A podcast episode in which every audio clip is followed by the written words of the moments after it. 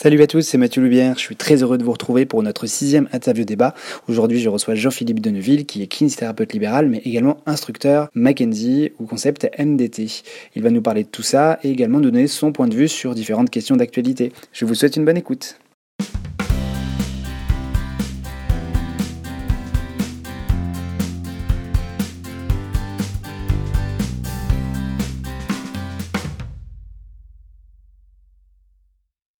Bonjour à tous, bonjour euh, Jean-Philippe.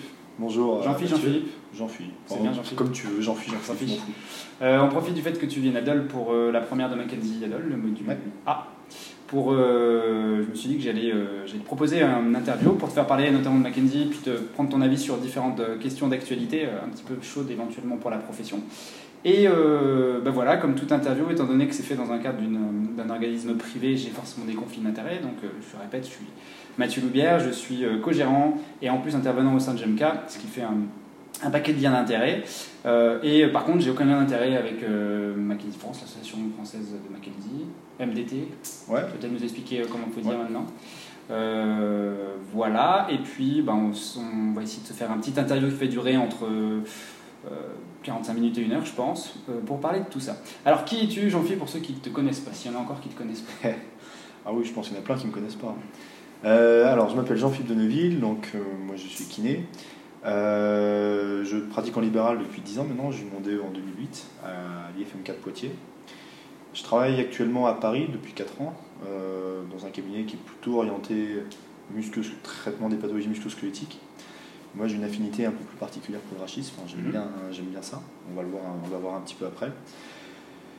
Euh, mon parcours, alors j'ai à la suite du DE, je suis tombé dans la marmite quand j'étais petit en fait, hein, Mhm. euh, parce que j'ai tout de suite enchaîné avec la formation de base en, MDT. Faut savoir qu'à Poitiers, il y a euh, beaucoup de kinés Poitvin sont formés à la méthode, donc on a pu voir, j'ai pu voir pratiquer du- au cours de mes stages euh, cette approche.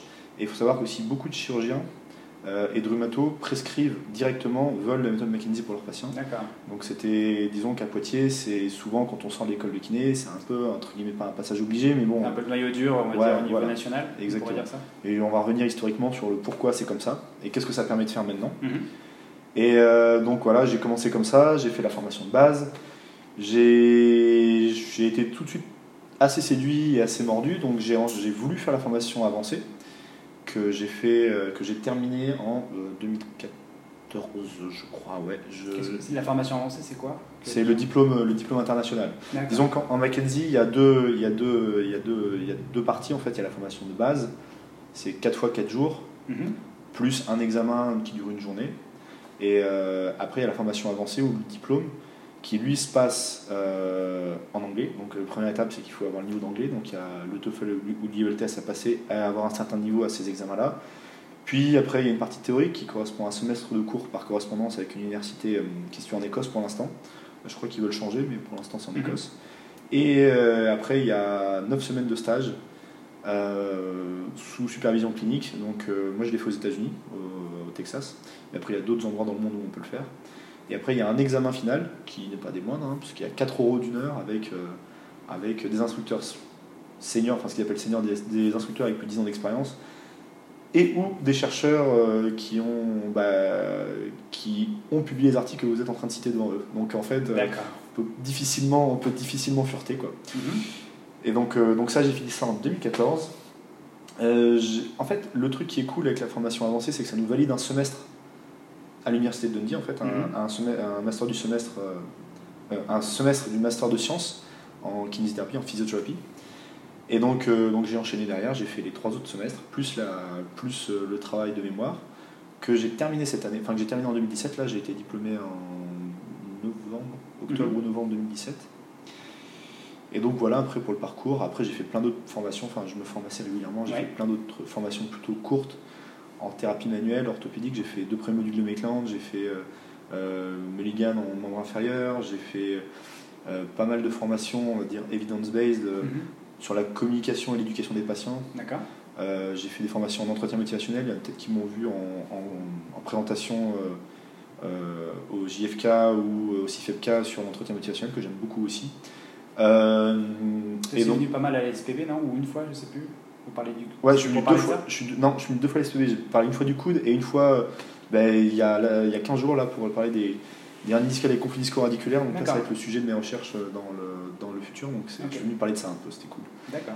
Euh, donc voilà, j'ai fait plein d'autres formations avec pas, pas mal de, entre guillemets, de grands noms de gens assez connus en, en thérapie manuelle ou, ou en, euh, ou en euh, traitement des pathologies musculosquelettiques avec Mhm. Peter O'Sullivan, Mike Stewart, euh, Jill Cook euh, pour les tendinopathies, enfin tout, tout, tout un tas de trucs comme ça. Donc je me forme, je fais généralement 3-4 formations par an à peu près. D'accord. Et donc voilà, et là actuellement je suis en train de terminer un DU de biostatistique pour préparer euh, la thèse que je vais débuter l'an prochain. Ok. Donc, euh, praticien libéral, Ouais. instructeur. Ouais. Même pas si tu as Oui, j'ai pas dit, Ah. oui, oui, oui, ça d'ailleurs il faut que je le dise parce que c'est un, lien d'intérêt aussi, toi tu l'as fait, il faut que je le fasse aussi. Euh, depuis cette année, en fait, euh, je suis instructeur par moi-même. Parce que dans le cursus pour devenir instructeur, il y a une- toute une partie euh, où on est sous supervision. Donc là, Mhm. maintenant, j'ai terminé la supervision l'an passé. Et donc, j'ai débuté en janvier mes premiers cours. Donc là, ça va être le quatrième ADOL que je fais. Et donc, bon, forcément, ben, j'ai un lien d'intérêt avec l'Institut Mackenzie puisque je suis rémunéré quand je donne des cours. D'accord. Donc, euh, libéral, instructeur. Tu es un formateur en, en IFMK aussi J'interviens, ouais, j'interviens, alors ponctuellement, j'interviens à l'IFMK de Dijon pour donner l'initiation à la méthode Mackenzie. Mhm. Et depuis cette année, je fais les cours de méthodologie de recherche qualitative à l'IFMK d'Assas. Ah, super. D'accord. Ok. Et donc, euh, projet de thèse. Ouais. Alors, euh, projet de thèse qui avance bien, là, je vais. Donc, je débute une carrière de chercheur, j'aimerais bien réussir à pousser là-dedans, donc ça va dépendre pas mal de paramètres. Euh, donc, euh, ça, c'est le côté cool de Poitiers, c'est que beaucoup de chirurgiens sont habitués, après Sally Mackenzie, ont vu ou ont été traités en Mackenzie, et dont, par exemple, le chef de service de neurochir à Poitiers, ah, de l'unité rachis de neurochir en fait. C'est que la neurochir à Poitiers, ils, ont, enfin, ils ont vraiment séparé les deux, rachis et, euh, et, la neurochir plus classique. Mhm. Et dans l'unité rachis, il y a une particularité, c'était le premier service en France à faire bosser ensemble des chirurgiens orthopédiques et de neurochir, chose qui ne se faisait pas avant, maintenant qui se fait, mais qui ne se faisait pas avant. Et donc le chef de cette unité-là, euh, c'est quelqu'un que je connais depuis longtemps, qui maintenant est même un ami assez proche, hein, se connaît depuis maintenant, maintenant plus de 10 ans, ça fait plus de 10 ans qu'on échange.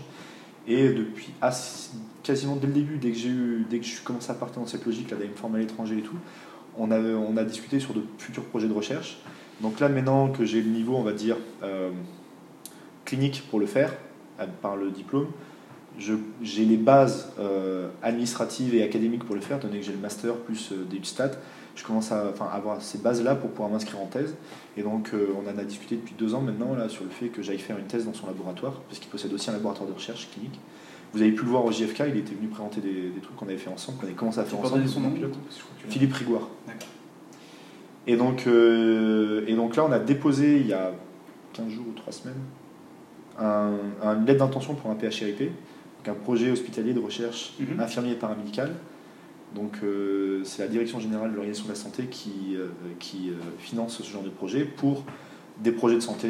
donc il y en a pour les médecins et il y en a aussi pour les paramédicaux. Et donc là, on a déposé le, le- la lettre d'intention. Donc on a un délai d'attente pour voir si on a les sous ou pas. Mhm.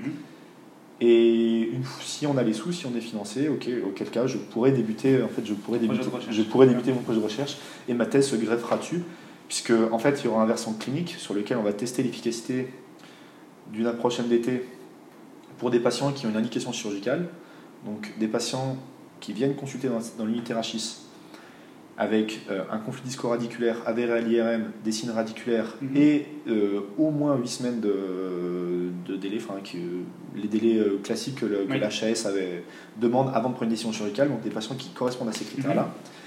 Et on va leur reproposer 8 semaines de traitement conservateur avec, euh, en testant ou une kiné active, où on va donner des exercices mais non spécifiques aux patients, où il y aura des ki- protocoles standards à respecter, ou une approche spécifique euh, cen- centrée sur le patient et basée sur la méthode McKenzie et sur les principes qu'on enseigne.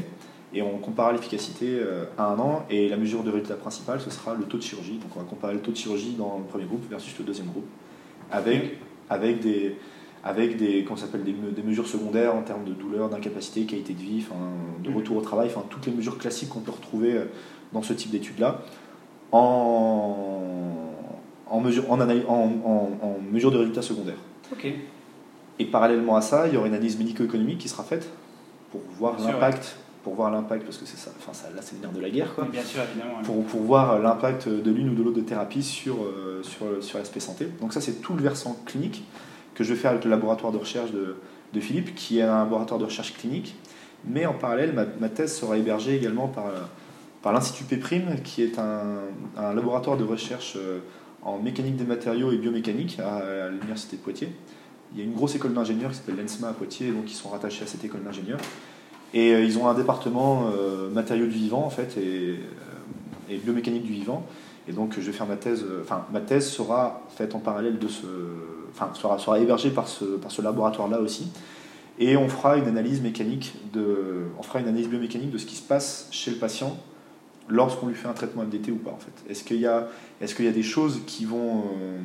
parce qu'il y a une théorie derrière le derrière l'amélioration des symptômes qu'il peut y avoir, qui est la modèle discale, qui est fortement chahuté, qu'il y a des preuves qui vont dans ce sens-là, et des preuves qui, vont dans, qui, sont, qui sont un peu à l'opposé. Donc il y, a il y, a vraiment un côté très contradictoire là, dans, les, dans les données qu'on a actuellement en science sur, ce, sur, cette, sur cette origine sur cette origine de l'amélioration qu'on peut avoir chez, chez nos patients, notamment sur les déconflits disco-radiculaires. Mm Et donc là, ben, je vais avoir une équipe de, d'ingénieurs qui vont bosser là-dessus. Ah et qui vont bosser là-dessus. Et puis, c'est des, des, des, des, des, putains de tronches. Et on va avoir un, accès à un, un, IRM de recherche qui, est, qui, peut, qui permet d'acquérir des. Qui permet, qui permet de faire des acquisitions à très haute définition, enfin, chose qui n'a qui a pas normalement avec les IRM normaux. Et donc, euh, on va faire une analyse en parallèle, en fait, on va, de cette étude-là, il y aura, on va faire ce qu'on appelle un, un, design en case control, il y aura des, des patients on va prendre des patients qui vont, qui vont s'améliorer, des patients qui ne vont pas s'améliorer, et on va aller voir, euh, et on va aller voir euh, ce qui se passe au niveau des disques pour essayer de faire des modélisations et voir si on peut prédire en fait mm. la clinique, enfin s'il y a un lien déjà entre la clinique et l'anatomie, et s'il y a des, des, des, choses qui sont prédictibles de l'un par rapport à l'autre. Donc ça, ça va être le côté plus fondamental de la thèse. Donc il va y avoir deux versants. Bah, ça va être un sacré morceau. Ah, ça va être un gros morceau. Et il y en a un troisième que j'aimerais bien faire, mais ça, je sais pas si on, arrivera, si on, si on y arrivera. C'est que j'aimerais vraiment faire le lien avec le côté euh, psychosocial. Mhm. Et il y a, il y a un, comment s'appelle, euh, dans le laboratoire de, de Philippe, il y, a un, y a un étudiant, en, enfin, c'est pas un étudiant, il est en thèse de, il est en thèse de sociologie, en sociologie de la douleur.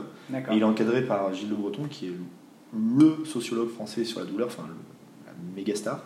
Et c'est un gars qui est ultra brillant, euh, Nicolas, enfin le, le, gars qui est en train de faire cette thèse-là. Et euh, Philippe essaie de recruter une psychologue de la douleur également. Et donc dans l'idée, moi j'aimerais bien, alors je ne sais pas si ce sera faisable, j'en ai, je sais, parce que là pour le coup c'est assez ambitieux déjà, je pense que ça va être compliqué, mais dans ces patients qu'on a eu en caisse contrôle, c'est faire une analyse, faire, euh, faire des entretiens qualitatifs derrière avec le sociologue et le psychologue pour essayer d'aller prendre des informations sur les marqueurs euh, sur, sur des marqueurs que moi, que moi, auquel cas je ne penserais pas, enfin, mm. qui sont plus sociaux et psychologiques, et euh, avec, des, avec, des, avec, des, gars qui savent vraiment faire ça correctement. Quoi. Et ce serait, bah, ça ferait une vingtaine d'entretiens qualitatifs à faire. Je pense pas que ce soit, enfin, je pense que c'est réalisable. Ça va faire beaucoup, mm. mais on va voir. Grosso modo, voilà, c'est un peu ce que j'ai en tête. Et euh, j'ai rencontré déjà le, le, chef du labo de, du laboratoire clinique, donc Prismatix, et le chef de labo de, de Péprime et les deux sont plus qu'emballés sur le ah oui, ils sont plus qu'emballés sur le projet et donc euh, on a quoi s'occuper ces prochaines années? Ouais là ça va être euh, ouais je pense du coup euh, on a évoqué plusieurs fois MDT Mackenzie. Ça m'ouvre une fenêtre pour continuer. Donc première question déjà on entend parler MDT Mackenzie c'est des termes qu'on rattache. Ouais. qu'est-ce que c'est que MDT et qu'est-ce que c'est que la méthode Mackenzie? Ok alors, en fait, normalement, la méthode Mackenzie, le terme méthode Mackenzie, c'est un abus de langage, on ne devrait pas l'utiliser. Mhm. Parce que très rapidement, Mackenzie a, voulu se détacher de ça et a baptisé, entre guillemets, euh, son approche Mechanical Diagnosis and Therapy, euh, diagnostic et thérapie mécanique. Parce qu'on utilise des mouvements, on utilise des mouvements pour soigner le patient. Donc lui, il raisonnait il raisonnait en, termes de, mécanique, c'est-à-dire que le mouvement, il y a direction et force, c'est deux, mhm. paramètres, deux paramètres mécaniques qui, qui, gèrent le mouvement, et donc lui, il disait, bon, ben, comment, comment on gère des paramètres, comment on gère des, paramètres euh, directionnels et des paramètres de force, donc on fait de la mécanique, donc lui, il disait, bon, on a, je vais appeler ça thérapie et diagnostic mécanique, enfin, diagnostic et thérapie mécanique. Donc normalement, on ne devrait pas utiliser le mot méthode McKenzie. Après, le truc, c'est que, ça, que ça a été lui qui a fait les premières observations, c'est lui qui a mis tout en place. Et donc forcément, bah, immanquablement, son nom se retrouve rattaché un petit peu à ça et a été connu par ce biais-là. mais normalement on devrait pas, enfin on devrait parler que de MDT. Il y a un changement, je trouve, en France. en- enfin, j'ai l'impression, entre autres par les réseaux sociaux et le fait que le groupe euh, MDT se développe, euh, j'ai l'impression que ça, ça commence à, changer un petit Ouais. peu. On entend beaucoup plus MDT qu'on entendait euh, Ouais. il y a 10 ans. Quoi. Exactement. Il y a 10 ans, on entendait Mackenzie. Oui, c'est ça. Et surtout, il y a cette volonté, en fait, mais c'est commun, je pense, à un peu tous les courants qu'on peut trouver en kinésithérapie, voire en médecine en général, à Mhm. essayer d'enlever les noms propres des, des, approches, des techniques, des tests. Ça fait, ouais, ça fait, je trouve que baptiser euh, un test ou une approche par son nom, ça fait un peu, Mais un peu, ouais, égo, Après, euh, égo- ouais, ouais. fl- flatteur d'ego. un petit peu, les médecins, les chirurgiens veulent placer des noms pour laisser Voilà, il y des a, marques. il y, a, il y a un peu de ça, donc, euh, donc euh, on essaye de, voilà, de sortir un peu de là-dedans, et, voilà. et de toute façon, maintenant, Mackenzie a fait les premières observations dans les années 50-60, il a mis en place sa, entre guillemets, il a structuré une approche, Mm. mais depuis, ça a vachement évolué, Ça quoi. changé, et ouais. ça a bien changé, et ça change, et ça va être amené encore à changer. Il y a des théories qui ont été réfutées, il y a des théories qui sont en balance, un peu ce que Mhm. expliquait là, le modèle discal, on va voir, hein, ça se trouve, dans les résultats de ma thèse, ça va montrer qu'il y a c'est ce modèle-là, ce modèle-là, ce modèle-là n'est pas valable. Et avec la qualité, enfin avec la qualité des recherches qu'on va essayer de mettre en place, normalement, ça pourra l'infirmer complètement ou le confirmer complètement. Et on verra, et on verra à ce moment-là. Et en fait, disons que ça évoluera. Et donc maintenant, c'est bien aussi de se détacher de, de ce, de ce comment s'appelle, de cette idée que Mackenzie a dit que non. Enfin, Mm. Mackenzie a fait des observations qui semblaient pertinentes à l'époque. Certaines ont été confirmées, certaines ont été infirmées. Ça évolue maintenant. Donc euh, on sort de cette, euh, de cette logique euh, du un peu Dieu le Père a dit que. Donc on va parler de MDT du coup. On va, pas, essayer de parler de MDT. Après c'est difficile parce que la langue elle fourche Bah, facilement. bien sûr. tu, tu as parlé des années 40-50, donc euh, le bref historique 50, et, Ouais. et euh, surtout euh, l'anecdote de naissance de, Ah. de l'approche du coup, qui qui commence à être assez connue. Donc euh, ouais, Mackenzie, alors la, le MDT, on va essayer de rester, Hmm. je la, tu la- la langue fourche. Disons que les premières observations, c'est fin des années 50 à peu près. Mhm. Il y a eu la méthode en elle-même, je pense qu'elle est vraiment sortie, elle est, la, la phase, on va dire, peu structurée, ça doit être dans les années 70, je pense, à peu près 70, Mhm. début des années 80, je pense que c'était là où il y a eu un truc à peu près, à peu près structuré, comme on peut trouver grosso modo à peu près maintenant. Euh, donc à l'époque, Mackenzie, c'était un, s'appelle, un kiné euh, néo-zélandais qui était thérapeute manuel, qui, était, qui a fait les formations de Syriax, de Keltenborn, Mhm. qui était instructeur Keltenborn à l'époque. Euh, il enseignait sur le rachis et son meilleur pote Mulligan enseignait sur les extrémités. Je sais pas s'il n'y a pas beaucoup de gens qui le savent ça, mais Ah non, je savais pas. moi. mais euh, Mulligan et Mackenzie sont diplômés de la même année en école de kiné et ils ont été à la crèche ensemble et, leur- et ils habitaient dans la même rue. Donc marrant. ils sont potes depuis, enfin ils se connaissent. Potes je sais pas parce que c'est des gens avec deux forts égaux donc je sais Ouais. pas s'ils étaient potes, mais ils se connaissent depuis euh, depuis qu'ils sont tout gamins. Et ils ont monté, alors ils étaient, faisaient partie du- des membres fondateurs de la Société néo-zélandaise de thérapie manuelle. Et à l'époque, Mackenzie enseignait sur la colonne et Mulligan enseignait sur les extrémités. Et, euh, et en fait, euh, euh, Mackenzie était déjà bon, plutôt connu pour traiter les problèmes de dos, de par son statut d'enseignant et de par en fait euh, ses formations qu'il avait pu faire en thérapie manuelle. Et donc il voyait déjà, il avait déjà une approche relativement spécialisée sur les problèmes de dos et les problèmes de dos persistants. Et euh, ce qui, il avait plus ou moins de résultats avec, euh, avec ses patients. Enfin, il y a des patients qui l'amélioraient très bien, des patients qui n'amélioraient pas. Et donc, bref, il, est, était pour l'instant assez satisfait de, de, ses, de ses approches.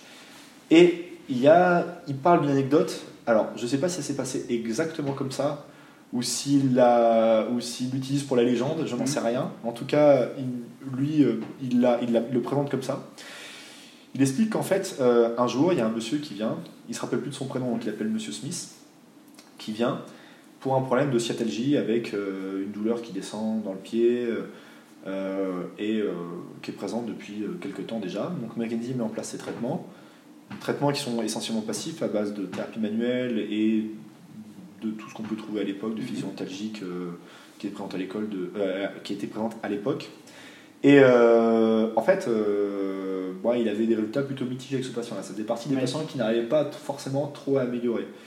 Et donc, au bout de 2-3 semaines, le patient est toujours au même stade. Et ce patient se pointe pour sa séance euh, enfin, hebdomadaire, enfin, pour la séance qui était programmée. Et Mackenzie était un peu en retard, il devait être en train de faire des papiers ou de finir avec un patient, et il lui dit Monsieur Smith, installez-vous comme d'habitude, j'arrive. Oui. Et euh, le patient précédent était un patient qui avait un problème de membre inférieur, et donc la table était en position semi-allongée avec euh, Oui. le dossier redressé. Et là, Monsieur Smith, pas forcément très malin, se dit bon bah euh, il m'a dit m'allonger comme d'habitude, je m'allonge comme d'habitude sur le ventre sur la table et il s'allonge en posture d'extension en fait avec le dossier relevé. Et donc 5-10 minutes se passent, Mackenzie arrive dans la salle, et il voit le patient et il fait Oh la vache. Ouais, parce qu'il faut savoir qu'à l'époque, l'extension était complètement prohibée. On n'avait pas le droit de faire d'extension sur les lombalgiques. On pensait que ça impactait les facettes, que ça réduisait les trous de conjugaison, Oui, que ça fermait le foramen, que on- en fait on prédisait maintes et maintes mots à, à la comment ça s'appelle à, à l'extension. Et donc ben, Mackenzie, en étant un bon, un bon praticien, était au fait de, ce truc, de tous ces trucs-là et voit le patient dans cette position-là, il fait. Et là, le truc, euh, il a, il a ce côté très british, hein, Mackenzie. Quand, enfin, si vous pouvez voir des interviews de lui, c'est vraiment sympa. Il a un côté très british, donc j'imagine très bien, euh, plein de flegme, m'a demandé au patient Pouvez-vous descendre de la table, s'il vous plaît, tout en gardant son, son calme, son sérieux, alors qu'à l'intérieur, c'est le, c'est le, c'est, euh, le carnage. Et euh, le patient descend, et là, Mackenzie lui demande Comment allez-vous? Et le patient lui répond Bah écoutez, euh, ma douleur de jambe, je la sens plus. J'ai plus, j'ai, plus la douleur de jambe, là, j'ai, j'ai mal dans la fesse, là, mais j'ai plus du tout de douleur de jambe. Donc là, Mackenzie peut répondre, lui fait Ok, c'est bon, c'est fini pour aujourd'hui, on a fait ce qu'il fallait faire, euh, je vous renvoie demain. Et il le renvoie à la maison.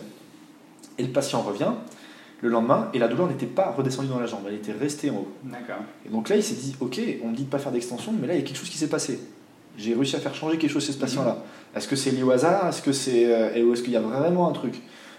Il a réinstallé le patient dans la même position, et là, pour le coup, il a fait remonter la douleur jusque dans les lombaires. Et en 2-3 sessions comme ça, de posture d'extension, il a réussi à abolir complètement la douleur chez ce patient-là. Donc, il y a plein de gens qui vont dire Ouais, cool, il a trouvé l'extension. En fait, non, sa trouvaille, c'était pas l'extension. Sa trouvaille, c'était ce côté de la douleur qui remonte le long de la jambe pour venir se loger, entre guillemets, au point de départ Mhm. ce qu'on appelle la centralisation. Et ça, ça c'est la grosse trouvaille de Mackenzie. Parce que forcément, après Mackenzie, qu'est-ce qu'il a fait? Il a mis tous ses patients en extension. Donc il y en a certains qui se sont améliorés, il y en a certains qui n'ont pas changé, et il y en a un certain paquet, je pense, un bon tiers qu'il a bien dû aggraver correctement. Et donc il s'est rendu compte que, ok, l'extension c'était bien pour certains, mais pas forcément bien pour tous. Par contre, quand les patients s'amélioraient, il observait ce schéma-là Mhm. de douleur qui remonte, qui remonte dans la jambe. Et il s'est dit, tiens, si ça marche avec l'extension, pourquoi ne pas tester d'autres mouvements chez ceux, chez ceux chez qui ça ne marche pas? Et il s'est mis à tester les glissements latéraux, les rotations et les flexions. Et il s'est rendu compte que chez beaucoup de patients, quand ils voyaient ce, ce mouvement de la douleur, que la douleur pouvait remonter dans la jambe, eh ben, il avait plutôt des bons résultats. Et quand à l'inverse, la douleur descendait dans la jambe, même si elle diminuait, il avait plutôt des mauvais résultats. Et il s'est rendu compte que la topographie de la douleur avait plus d'importance dans le pronostic et dans, dans le, le, le fait de marquer que le, résultat était, que le traitement est efficace que l'intensité de la douleur. Et donc il s'est mis à utiliser ça. Et il s'est mis à travailler de cette manière-là et ça a été sa première grosse observation. Sa deuxième grosse observation, qui a été vraiment, je pense, euh, bah ça peut paraître un peu, un peu léger maintenant, mais à l'époque c'était déjà une énorme révolution. Il faut savoir qu'à l'époque les traitements étaient uniquement passifs et quasiment que passifs. Il y avait personne, personne qui donnait des exercices aux patients, très, très très peu, enfin, c'était rarissime. Et c'était d'abord on fait la thérapie manuelle et après on donne des exercices. C'était rare de donner des exercices d'entrée de jeu aux patients Ouais, et commencer. C'était plus dans une démarche de gymnastique médicale et C'est ça. qui suivait euh, la phase. euh, voilà, une fois que tu es souple, tu peux travailler. Exactement. Et là, Mackenzie, lui, il a fait une observation encore toute con, et celle-là, elle n'est pas connue du tout, mais celle-là, elle est vachement bien. C'est qu'à l'époque, Mackenzie, en doc, il utilisait principalement que les postures avec ses patients. Et à un moment, il a eu s'est retrouvé avec deux patients à la fois, qui avaient le même type de problème, qui avaient besoin d'extension. Donc il y en a un, il l'a mis sur la table, et l'autre, il a dit bah, tu pousses sur tes bras, tu gardes les bras tendus le plus longtemps possible, puis quand tu fatigues, tu descends, puis tu recommences. Et il s'est mis à faire des mouvements, euh, des mouvements répétés, et il s'est dit tiens, mais il n'a pas besoin de moi pour le faire, il peut le faire à la maison. Et il s'est mis à donner des exercices à la maison. Et il s'est rendu compte que quand il donnait des exercices à faire à la maison aux patients, il avait encore plus de résultats Mhm. que quand il venait le faire, à la, le faire à la, à la séance, euh, en séance chez lui. Et donc il s'est dit, putain, mais en fait, ce qu'il faut faire avec les patients, c'est trouver les moyens de leur filer les, les exercices pour qu'ils les fassent à la maison. Ça va d'autant plus vite. Et surtout, il s'était rendu compte, chose qu'on en a maintenant très bien documenté scientifiquement, c'est que les lombalgies sont récurrentes. Ouais. Et que le patient, à partir du moment où lui a appris comment faire, bah, il est capable de se démerder tout seul pour les fois d'après. Et les récurrences ont beaucoup moins d'impact par la suite. Et donc, ça a été également un des premiers à comprendre ce truc-là et à comprendre le pouvoir de l'exercice, le pouvoir de l'autonomisation du patient et le pouvoir de l'éducation. C'est des choses qui maintenant semblent logiques, Mhm.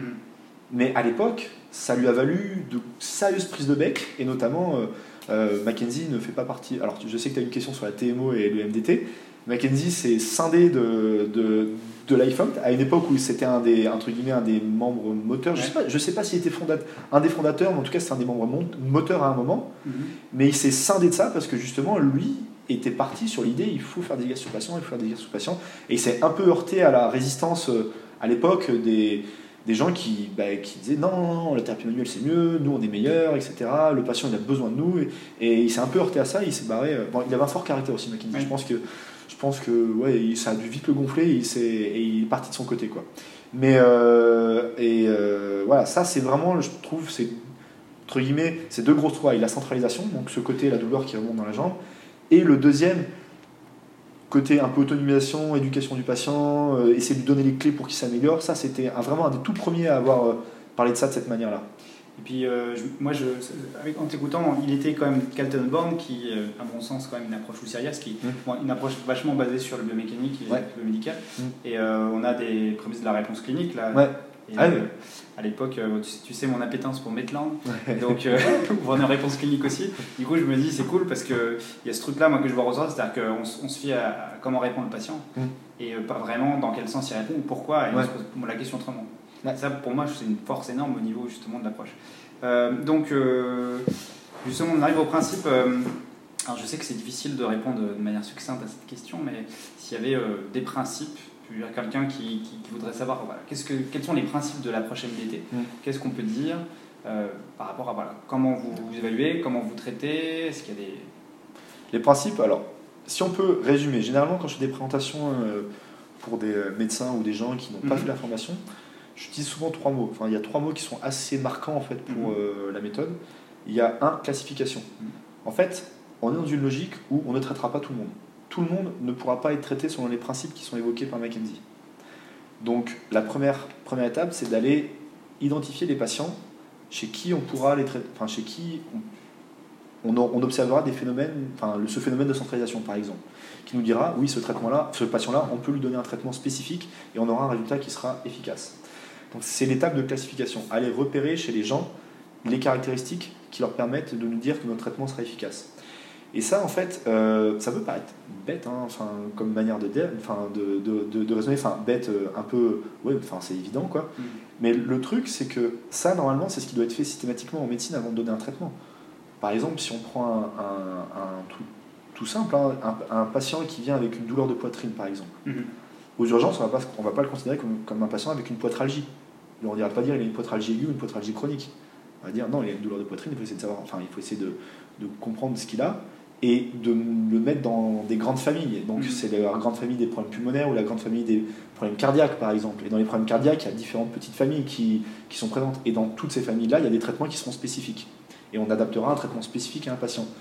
Et donc, à partir d'une population qui est complètement hétérogène, donc les gens qui ont des problèmes de poitrine, qui peuvent avoir des douleurs qui sont liées au poumon ou au cœur, on va se repérer des familles particulières de gens qui vont répondre spécifiquement à un traitement. Le problème, c'est que dans la lombalgie, on les appelle comment les patients? C'est lombalgie aiguë ou lombalgie chronique. Et on leur applique des traitements spécifiques, lombalgie aiguë, lombalgie chronique. Et c'est pour moi, c'est aussi stupide que de dire que le patient il a une poitralgie, une aiguë, une poitralgie chronique. C'est exactement la même chose. On a une famille de patients qui est complètement hétérogène, à qui on essaye d'appliquer des traitements spécifiques. Et forcément, bah, on a des résultats qui sont mitigés, je pense. Mhm. Et je pense que une des, un des, un des, un des, pièges dans la recherche qui est fait euh, sur les lombalgies, c'est ça, c'est que on considère que les lombalgies sont un sous-groupe homogène alors qu'ils ne sont pas homogènes, ils sont hétérogènes. Donc dans la méthode McKenzie, la première chose qu'on va faire, c'est dans le gros groupe des patients lombalgiques, par exemple, après on, pourra, on verra que c'est pas que pour les lombalgiques, mais ça peut être pour les cervicalgiques ou pour les problèmes de genoux, mais dans le gros groupe de gens qui ont des douleurs à une articulation, on va essayer d'aller repérer des familles de patients qui vont réagir de la même manière, qui vont avoir la même réponse à certains types de mouvements qu'on va leur faire faire, et on l'identifie, et cela on leur donne un traitement spécifique. Et de cette manière-là, on essaye de scinder, de, de scinder le groupe non spécifique en, dans plusieurs petits groupes spécifiques. Donc tout le monde ne rentre pas dans nos groupes spécifiques, malheureusement, ça ce serait trop beau. Mais au fur et à mesure du temps, on essaie de les réduire et on essaie de trouver des, des critères qui permettent de dire bon, cette famille-là de patients, elle va répondre de cette manière-là. Donc ça, ça peut faire très, euh, euh, ça c'est très séduisant d'un point de vue scientifique, mais après d'un point de vue traitement de patients, il y a pas mal de gens qui nous disent ouais, mais vous cherchez à mettre des gens dans des cases et, vous leur appliquez, et vous leur appliquez C'est vraiment biopsychosocial ça. Ah, bien sûr que si, mm. parce que, parce que, alors la réponse à ça, disons qu'il y a des gens qui nous disent, enfin je sais que ça c'est une des critiques par exemple de Peter O'Sullivan qui nous disait dans un arc-en-ciel, on peut pas, enfin on peut pas différencier les limites entre les couleurs. Par contre, moi je lui réponds qu'on peut différencier du rouge du jaune. Donc les grandes familles, on peut les, on peut les, on peut les, on peut les discerner. C'est-à-dire qu'il y aura des, grands, des grandes familles, des grands comportements de, de symptômes mhm. qui seront, qu'on essaiera de faire le plus précis possible, mais qu'on aura forcément des limites qui seront un peu plus floues, qui seront difficiles à, à déterminer. Par contre, on pourra repérer le grand schéma, et après, tout ce qui se passera à l'intérieur, ce sera du traitement qui sera patient-centré. Et ça, c'est un, de deux, un, des deuxièmes, un, des deuxièmes, un des deuxièmes principes de la méthode McKenzie c'est que c'est patient-centré. C'est-à-dire que chez un tel, pour un, même comportement de symptômes, un patient qui va centraliser par exemple avec de l'extension, chez qui il va y avoir besoin de faire de l'extension pour qu'il s'améliore, eh bien, la stratégie de traitement elle peut être assez, elle peut être vraiment différente entre deux patients. Il y en a un qui a peut-être plus besoin d'extension, enfin de, mouvements répétés, d'autres plus de, de posture, d'autres plus de, mouvements debout, d'autres plus de mouvements allongés. Il y en a qui pourra ben, plus faire des mouvements trois fois dans la journée, il y en a qui pourra le faire toutes les deux fois dans la journée. Et tout ça, on s'adapte en fait en fonction du patient, du patient qu'on a en face. Et ça peut être par exemple lié à ses contraintes personnelles, lié à ses contraintes de travail, lié au comportement de ses symptômes, lié à ses peurs ou ses croyances. Il dit pour un patient qui est paniqué à l'idée de faire des extensions, on va peut-être y aller beaucoup plus soft et lui demander des mouvements d'abord de milieu d'amplitude pour le rassurer, pour après aller chercher des, milieux de fin, des mouvements de fin d'amplitude. Enfin, et après, tout le côté, on va dire, management, en fait, va s'adapter en fonction du patient qu'on a en face. Mm-hmm. Mais par contre, le principe de traitement, on saura que ce patient-là, il a besoin d'aller en extension pour s'améliorer on aura repéré ce truc-là, et après on est capable, enfin, et après on ajuste en fonction du patient qu'on a en face de nous. Et donc justement, de cette manière-là, on reste patient-centré, mais dans un cadre, dans un cadre un peu plus structuré quand même, qui permet, euh, qui permet d'avoir un guide et qui permet de, de, se dire ok, là ouais, je vais suivre ce fil conducteur-là.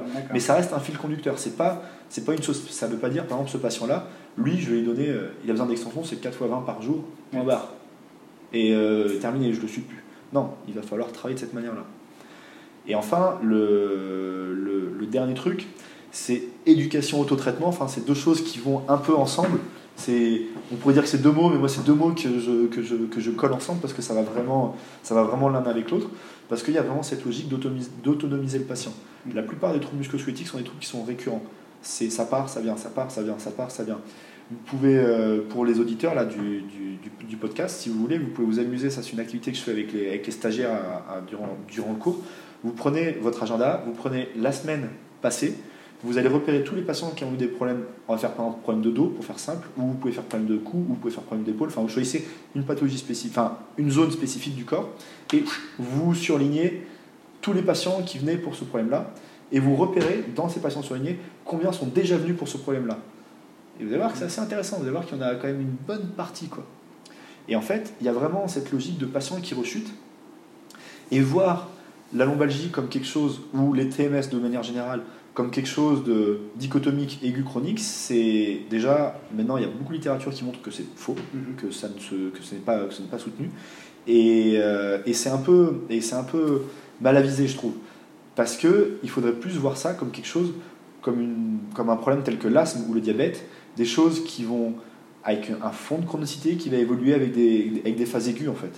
Et l'asthme et le diabète, le traitement, c'est l'éducation thérapeutique. C'est on éduque le patient à se prendre en charge, à limiter les facteurs de risque et à, intervenir quand il a un début de crise. Un patient asthmatique, quand il sent que la crise vient, il va prendre sa ventoline, il s'en met un coup et il diminue, sa crise. Et s'il n'arrive pas à la gérer, ok, là il va consulter. La logique, elle est la même dans le traitement, des, dans, le traitement McKenzie. On lui donne toutes les billes pour qu'il puisse traiter son problème, on règle le problème en cours, puis on lui donne les billes pour que les futures récurrences, il puisse les gérer tout seul. S'il n'arrive pas à les gérer, ok.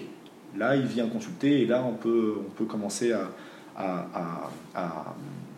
enfin, on peut, enfin, on peut lui donner un coup de main à ce moment-là. Et donc pour ça, il y a beaucoup de principes d'éducation, d'éducation thérapeutique, de pédagogie d'adulte, d'éducation, enfin d'utilisation de métaphores, de stratégies de communication qui sont employées. Mm. Et là-dessus, là, là-dessus, il y a eu un énorme. C'est là-dessus, je pense, qu'il y a eu le plus de progression euh, les dix dernières années sur la méthode McKenzie. C'est que maintenant, dans le cours, bah, tu le verras à partir de, à partir de tout à l'heure, il y a pas mal, il y a beaucoup d'outils de communication, il y a beaucoup d'outils de, de, de pédagogie qui sont mis en place dans le cours pour justement euh, bah, ne pas être démuni par rapport à ça Mm. face aux patients.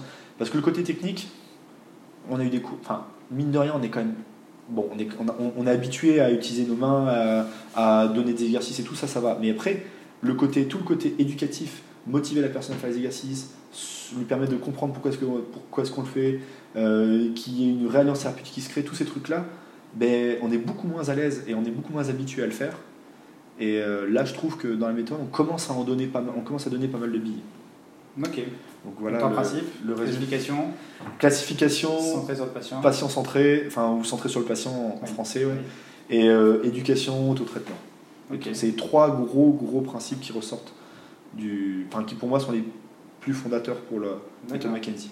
Donc on a la philosophie un peu de, de- de la- l'approche. Euh, au niveau de la formation, comment ça se passe Euh, Il y a plusieurs modules. Ouais. Donc, comment c'est organisé? Donc euh, alors, il y a quatre modules de 4 jours. Le premier c'est sur les lombaires, le deuxième c'est sur les thoraciques et les cervicales. Le troisième c'est perfectionnement sur les lombaires et euh, les membres inférieurs. Et le partie D, la dernière, c'est perfectionnement sur le rachis thoracique et cervical avec le membre supérieur. Et donc on voit tous les traitements modernes des tendinopathies, des troubles articulaires euh, des, mains- des, des membres. Parce que McKinney, ce n'est pas que pour le rachis. Voilà. C'est ce Il y en a, il y en a, voilà, il y en a. Même par, par extension, il y en a qui, qui parlent, qui s'imaginent que c'est que pour les lombaires. hein, Ouais, en plus. non. C'est pas que pour les lombaires, on traite aussi les cervicales et les thoraciques. Et on a aussi des traitements pour les articulations périphériques. Et il commence à y avoir la littérature qui, qui, qui, qui sort. On, est, on a moins de littérature que sur les lombaires, mais il y en a qui sort. Et il avoir des choses intéressantes qui ont été faites, notamment il y a un papier qui a été fait par des Canadiens euh, sur l'arthrose de genou, sur des patients qui attendaient pour une prothèse de genou avec des résultats qui étaient plutôt intéressants. Donc il y a des choses qui commencent à sortir et qui sont, et qui sont, et qui sont intéressantes. Pardon, Et, donc euh, après, on a une journée d'examen pour, va- pour valider la, la Donc c'est ABCD, c'est ça? ABCD plus examen de compétences. Alors l'examen de compétences n'est pas obligatoire. Il y a des gens qui le font, des gens qui ne le font pas. Comme euh, on n'est pas obligé de faire toutes les parties, enfin, il y a des gens qui, font, qui se font AB et qui s'arrêtent. Je trouve ça dommage, même très dommage. Mais euh, il y a des gens qui Il y a un cheminement entre les quatre, c'est-à-dire que tu peux pas faire AB et puis D par Tu, exemple. peux, tu commences obligatoirement par A, Ouais. et après tu peux faire AC, BD, ABCD ou AB, D, C. Enfin, mais par contre, tu commences obligatoirement par la partie. Et euh, après, il y a l'examen de compétences, qui est un examen qui se fait sur une journée, où il y a une partie sur table. Mhm. Alors, je ne veux pas dire théorique, parce qu'elle est vachement clinique, cette partie-là. C'est des QCM qui sont faits à partir de situations cliniques et de fiches de bilan. Parce que dans la méthode, on utilise euh, une fiche de bilan qui est standardisée, et tous les thérapeutes McKenzie dans le monde utilisent la même. Donc n'importe qui est capable de la lire correctement et les informations ont, une- ont leur importance. Donc il y a des fiches bilan qui sont mises et les patients répondent aux situations cliniques, aux questions qui sont posées. Donc c'est sur table mais très pratique Mhm. et c'est des questions, il y a beaucoup de questions. Donc l'idée c'est vraiment de voir si les gens sont- utilisent le système. C'est-à-dire que sans, sans, sans l'utiliser, il y a tellement de questions qui sont pas, on peut pas atteindre, on peut pas atteindre le niveau de point, euh, le niveau de point euh, euh, euh, requis. En fait, il faut que ça, faut que ça aille euh, tout, tout, tout, tout, tout vite. Enfin, faut pas qu'il y ait besoin de réfléchir pendant 40 ans. Il faut que ce soit vraiment des situations euh, Mhm. bah, que ça parle tout de suite. Donc, il faut donc les gens qui s'y présentent et qui le réussissent, c'est ceux qui pratiquent généralement. Puis il y a une partie, il y a aussi une partie avec une vidéo, enfin sur, le- sur ce devoir sur table.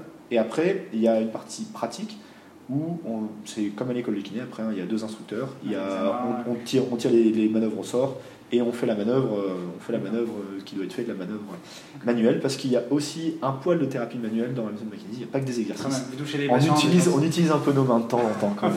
Il y en a. Et donc là, là la partie plus pratique avec les deux instructeurs, Ouais. elle, se fait, euh, elle se fait à ce moment-là. Donc là, ça valide l'examen de compétences. Donc euh, je rappelle, hein, pour l'avoir, c'est vraiment. Enfin, il y a des gens qui. Il n'y a, a pas un taux de réussite. euh, Il y a un taux de réussite qui est bon, hein, mais il y a, y a quoi Il y a 60-70% de réussite, quoi. D'accord, ouais, donc, Donc, c'est pas non plus. euh, Donc il y a, y a des gens qui l'ont pas non plus. Hein. C'est pas. euh, C'est pas un truc qui est donné, hein, et euh, vraiment, ouais, c'est pas un truc qu'on donne, quoi. C'est par contre, si vous pratiquez régulièrement et que vous avez fait les révisions correctement et tout, il n'y a pas de souci. C'est je le trouve vraiment, pour ça, il est vraiment très bien fait cet examen. D'accord.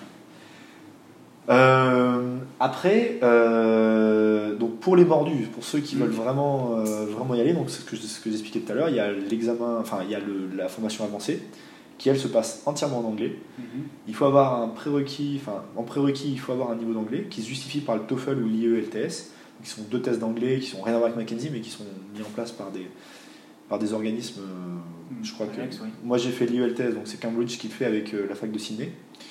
Et euh, c'est un test sur table euh, avec. Euh, c'est un peu comme le TOEIC, mais Ouais, voilà. pour Voilà. les universitaires. ouais. Voilà, mais pour les universitaires, il faut avoir un certain, ça vous donne un grade, une note, il faut avoir plus d'une certaine note. La plupart des, des facs, de toute façon, euh, anglaises, tout ça demande un Ah certain niveau. euh, Mais en fait, c'est surtout la fac qui le demande parce qu'il y a une inscription universitaire pour le faire. Et euh, pour pouvoir s'inscrire à l'université, il demande à leurs étudiants étrangers d'avoir tant. bien sûr.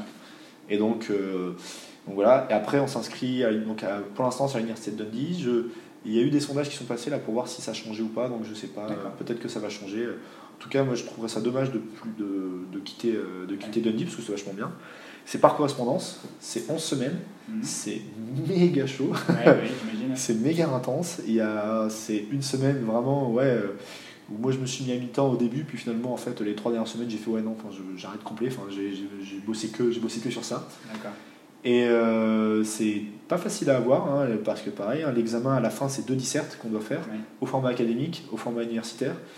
Et ça, les Français n'est pas du tout habitués à le faire. Donc moi qui étais complètement mordu, ben, je me suis pris rattrapage sur les deux. Donc euh, ouais, c'est, c'est pas, ils le donnent pas quoi. Hein. Faut, faut, faut vraiment, faut vraiment avoir le, le- Faut donner les moyens. Ouais, voilà, faut vraiment faire un truc bien pour, pour l'avoir. Donc moi, je l'ai eu au rattrapage. Et euh, après, derrière, il y a, il y a un stage de 9 semaines. Donc il y a plusieurs lieux de stage possibles. Moi, je l'ai fait aux États-Unis, au Texas. Il y a la possibilité de le faire à Dundee, euh, dans l'hôpital universitaire. Mhm. Il y a la possibilité de le faire en Belgique également. Donc c'est à cheval entre... Mais c'est plutôt Belgique flamande. Ouais. Donc c'est à cheval entre la Belgique et la Hollande. Mhm. Donc faut quand même parler un peu hollandais. Je crois que, mais David, un des collègues, là, instructeur euh, belge, qui parle flamand et qui parle, parle français, il dit, il dit qu'il y a quand même, quand même pas mal de patients belges, euh, pas- quand même pas mal de patients qui parlent français aussi. Donc il y a peut-être moyen de le faire en français là-bas. Sinon après c'est Danemark, il y a deux, deux de stage et Suède. Et en France peut-être dans un an, deux ans, trois ans, je sais pas. non. Ah, ça va bien. Ah, on, est, on essaye. Enfin, disons que ce serait un des, un des objectifs. Enfin, disons que c'est un des cho- une des choses que j'aimerais bien, que j'aimerais bien faire.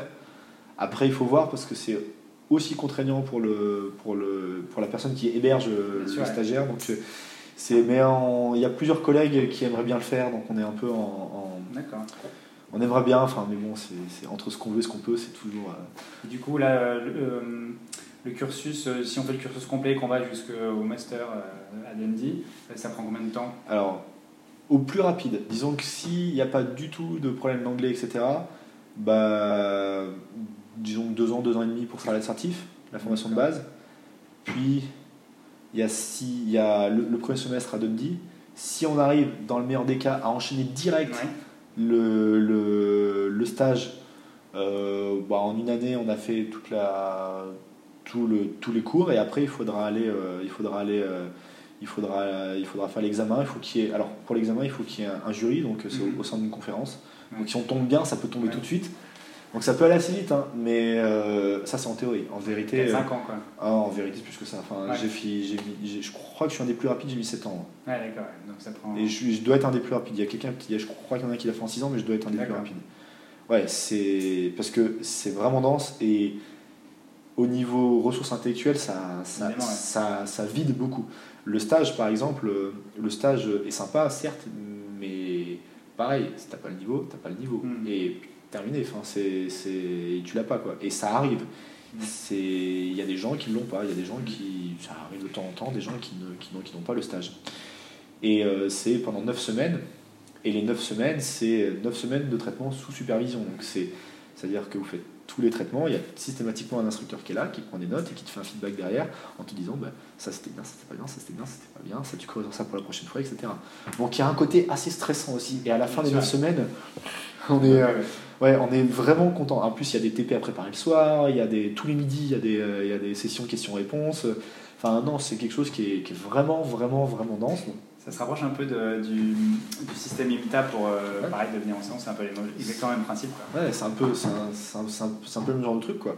De toute façon, c'est ouais, c'est le côté anglo-saxon. Il y a, il y a Ouais, assez mais rigolo. bon, en même temps, pour développer les compétences, il n'y a pas le choix à un moment donné. Ah oui, ah, mais faut c'est sûr. avancer, quoi. Il faut bosser, quoi. C'est tout. Hein. Ah ouais. Et c'est sûr que par contre, après, quand on sort de là-dedans, oui, le niveau, il a sacrément changé. Ah Je bah oui, évidemment. Moi, j'étais, j'étais un mordu de Mackenzie, je lisais tous les bouquins, tous les articles, etc.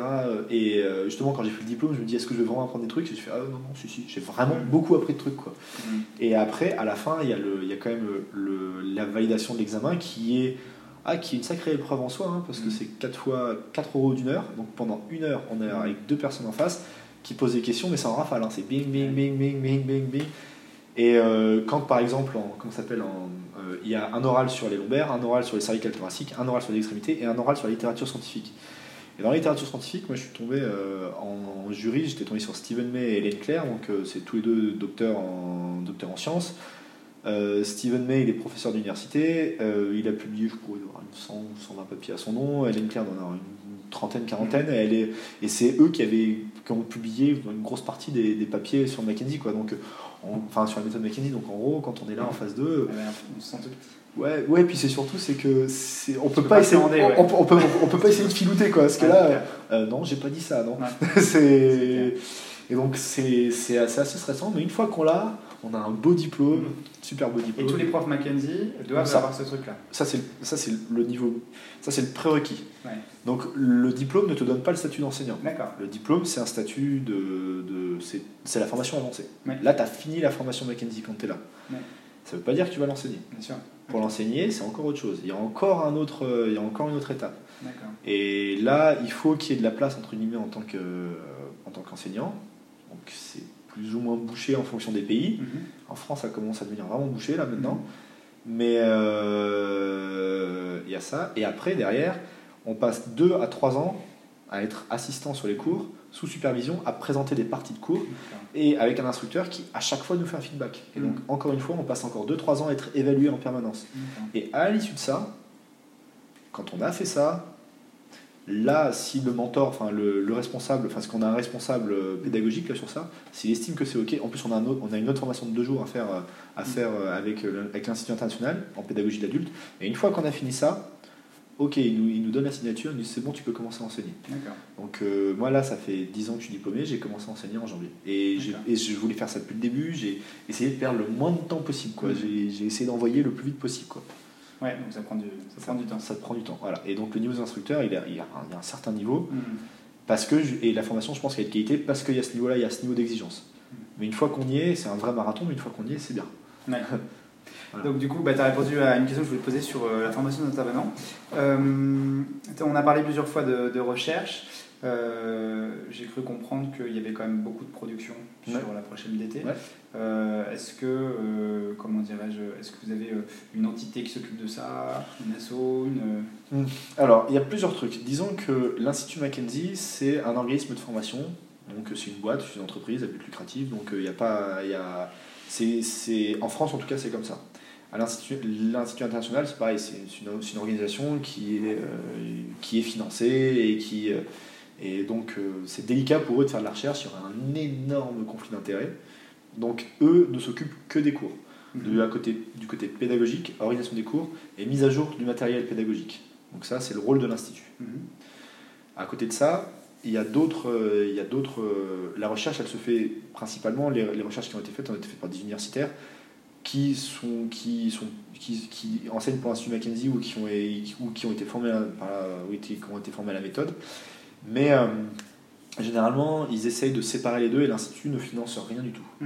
Il y a un organisme, de- il y a un organisme euh, de financement de recherche qui s'appelle l'IMDT-RF, donc euh, euh, un, euh, International Mechanical Diagnosis and Therapy Research Foundation, qui est un fonds de recherche qui, est, euh, qui ne vit que sur des dons, Mhm. Donc qui est indépendant et qui, ne, qui a un but non lucratif, qui ne reçoit aucun financement de la part de l'Institut international. Donc Mhm. l'Institut international n'a pas leur filer du pognon.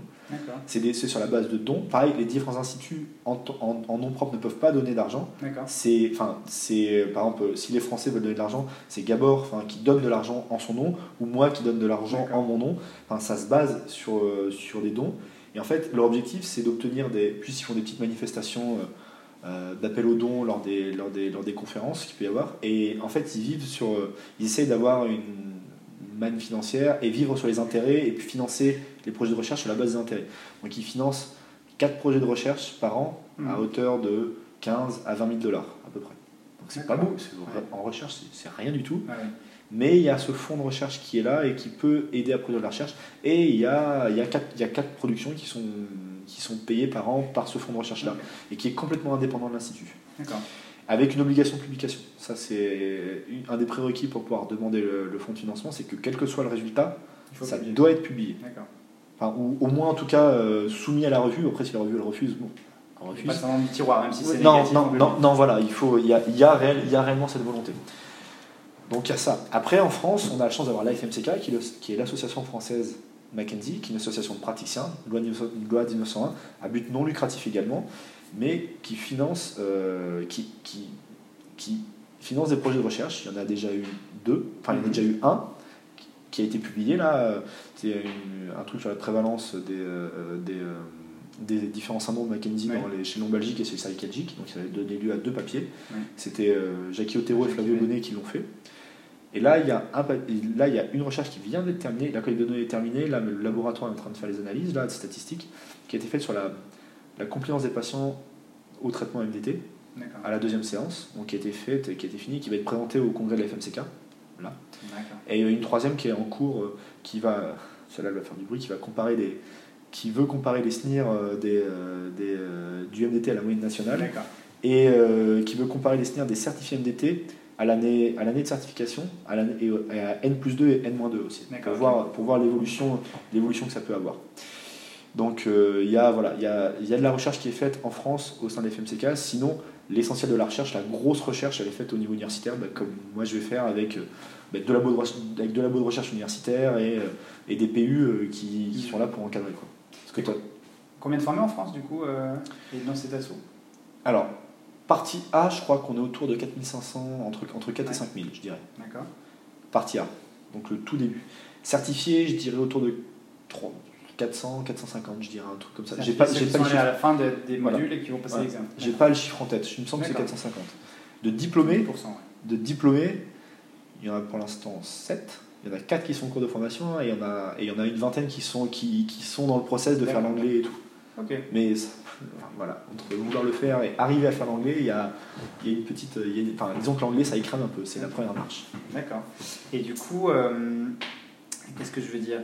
Euh, Au niveau international, Mackenzie, euh, parce qu'en France, moi j'ai l'impression, après c'est peut-être une validation subjective, mais qu'il y a eu une accélération du développement ces dernières années. Est-ce qu'à l'international, on est pareil sur ce même type, euh, de plus en plus de praticiens, parce qu'il y a des grandes modes aussi de, de- de différentes thérapies? Il y a des pays qui se portent mieux que d'autres. Ouais, En France, il y a, il y a inconti- incontestablement un effet de mode. Aux États-Unis, ça fait très longtemps qu'ils sont implantés et euh, il y a beaucoup de gens qui sont formés là-bas. ouais.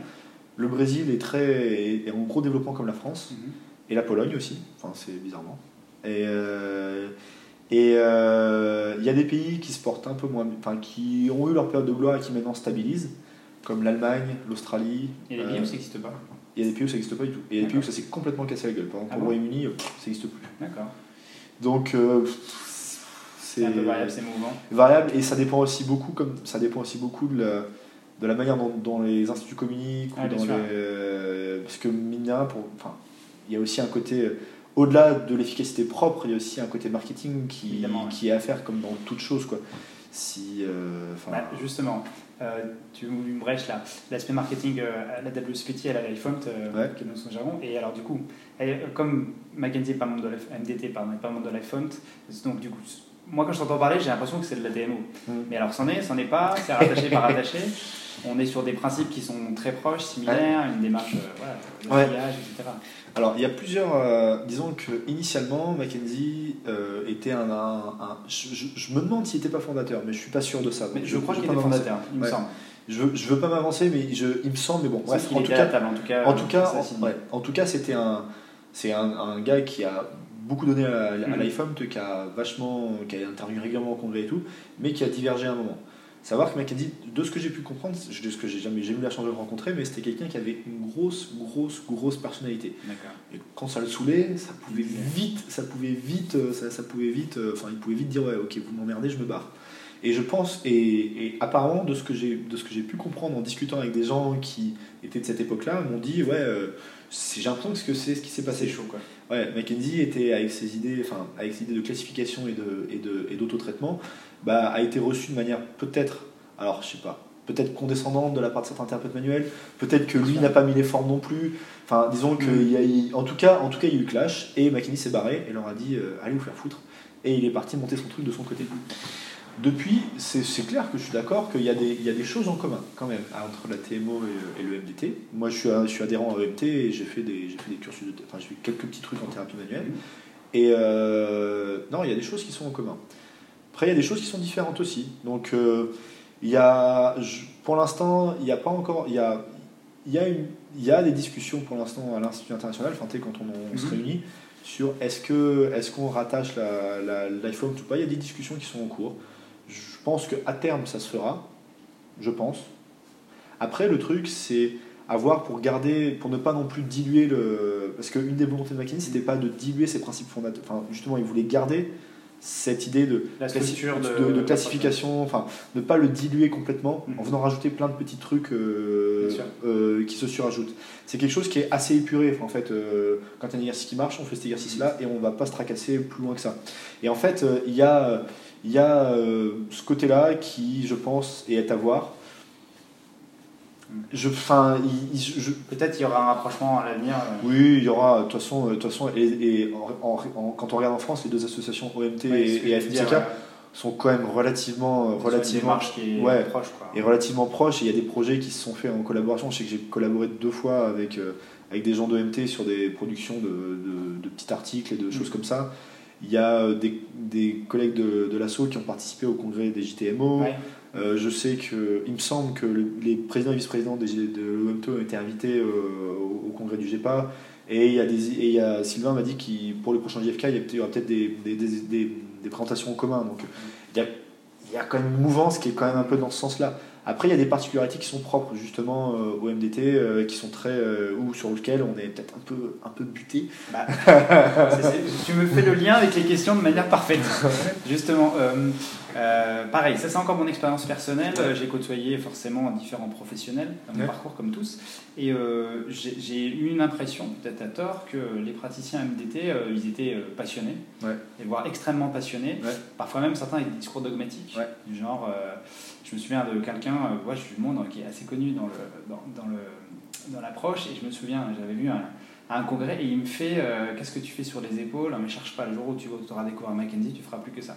Moi, en entendant ça, j'ai dit Mais pour moi, il y, a un- il y a un souci. Alors, qu'est-ce- comment t'expliques cette passion de certains, justement, pour. euh, Surtout que, en plus, que ce qui t'a dit c'est faux, parce qu'on est loin de pouvoir traiter tout le monde, sinon ce serait trop cool. hmm, Et euh, j'ai des échecs avec, euh, avec des patients régulièrement, donc euh, c'est pas. Ça rassure aussi parce qu'on c'est pas non plus- tous ouais. humains. Voilà, voilà, voilà. C'est loin d'être une panacée non plus. C'est efficace, c'est très efficace, et, et ça peut être très impressionnant pour certains patients, mais, pas, mais, mais loin d'être pour tous.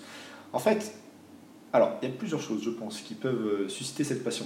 Le truc, c'est que ça peut être vraiment spectaculaire Mhm. en séance, les résultats qu'on peut obtenir. C'est-à-dire que pour quelqu'un qui n'a jamais vu une centralisation chez un patient qui a un conflit disco-radiculaire avec les signes neuraux qui, qui s'en vont dans la séance et euh, la douleur qui remonte, le patient qui passe d'une douleur constante à une douleur euh, Hmm. quasiment abolie, ça peut, ça peut, Ouais, ça peut marquer les esprits assez fort.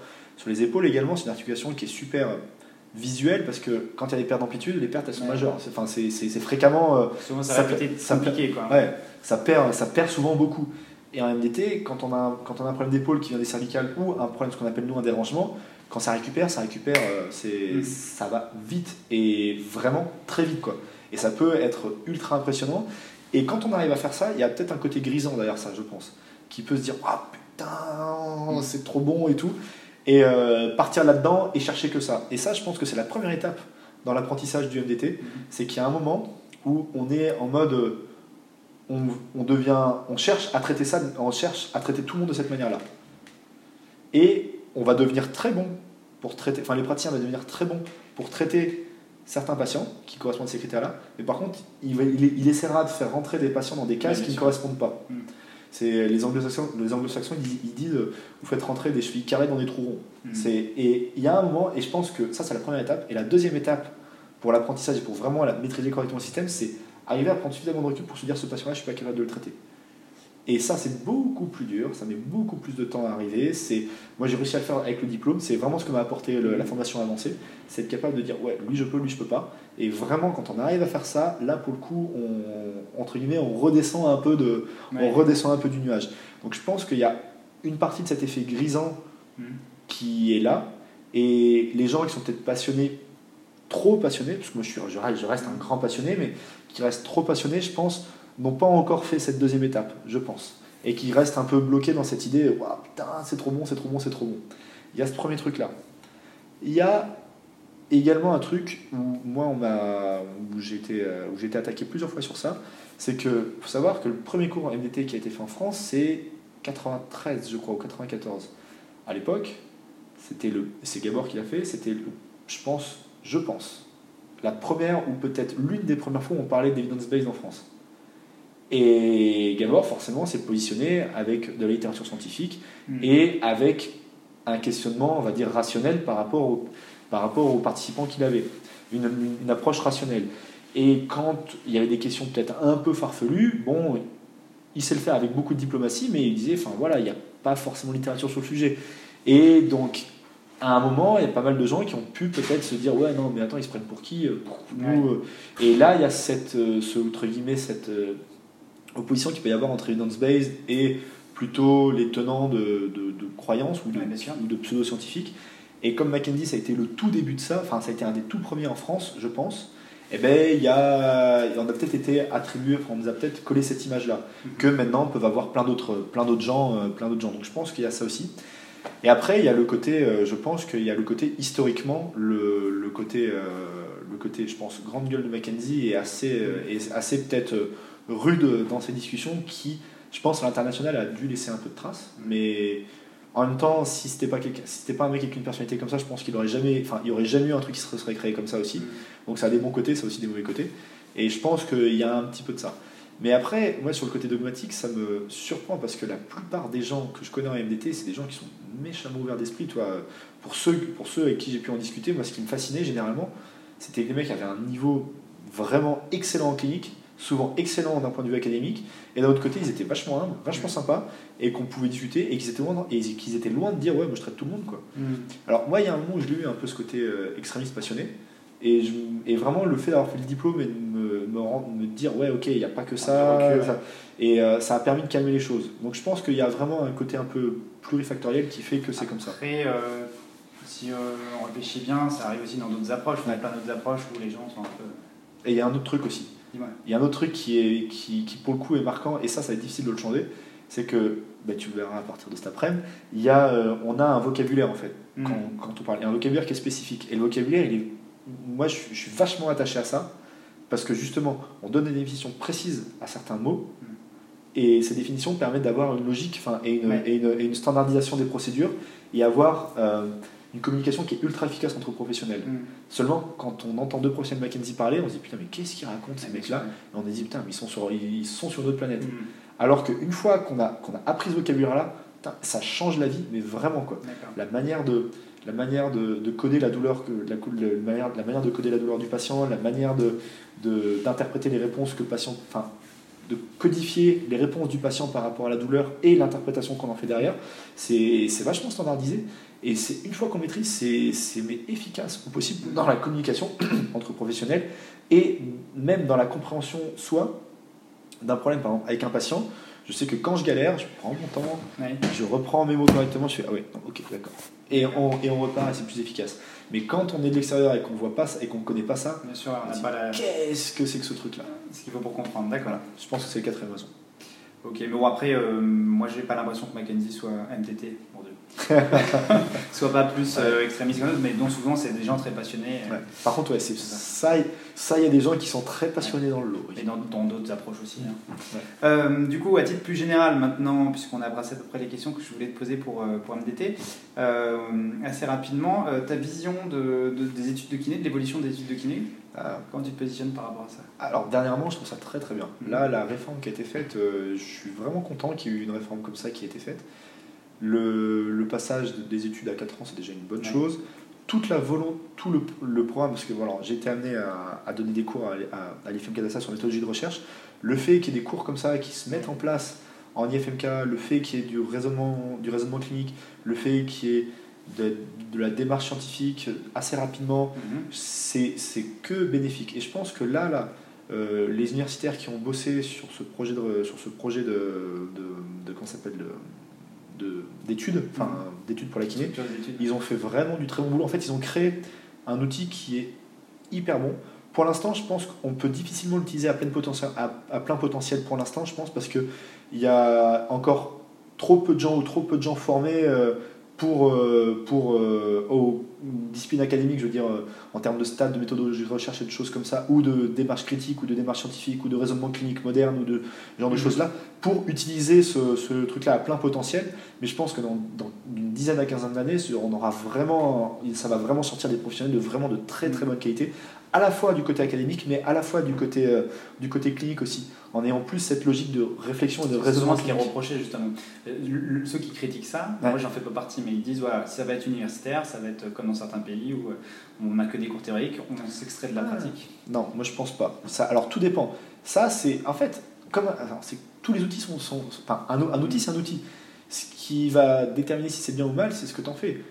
Le, feu, c'est efficace enfin, pour cuire les aliments. Enfin, sans le feu, on n'aurait pas, on serait- on n'aurait pas évolué comme on a évolué. Par contre, le feu, ça sert aussi à faire brûler des gens. Quoi. C'est tout dépend le, tout dépend ce que tu fais de l'outil. Et l'outil, il nous donne une, une super bonne base. Et il faut, alors, et ça, je suis clairement au fait avec ça. Il faut pas que ça dérive vers quelque chose d'académique. Et il faut pas que ce soit des gens qui ne pratiquent pas du tout dans, dans l'approche qui donne le enfin qui donne dans l'approche par exemple quelqu'un qui ne fait qui fait zéro euh, qui ne voit plus de patients depuis 15 ans en, en musculosquelettique qui va enseigner la lombalgie euh, basé uniquement sur des études scientifiques qu'il a pu lire. Ça ce sera un énorme biais et d'ailleurs c'est un énorme reproche que je fais à beaucoup de chercheurs qui sont Qui sont qui déconnectés de sont- la qui sont clinique, dé- ouais. qui sont déconnectés de la clinique parce que toutes les meilleures questions viennent de la clinique. Et je pense que l'enseignement est pareil. L'enseignement, c'est, je pense, encore plus difficile que la recherche, puisque l'enseignement doit allier trois choses pour être efficace. Ça doit, et on doit avoir un clinicien en face, ou quelqu'un qui a au moins une grosse expérience clinique.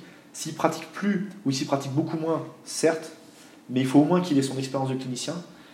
Il faut qu'il ait des compétences académiques pour comprendre, interpréter la littérature. Et après, il faut qu'il ait des compétences de pédagogue. Je pense que c'est encore plus difficile qu'être chercheur, parce que pour moi, être un bon chercheur, c'est avoir les deux premières compétences. Mhm.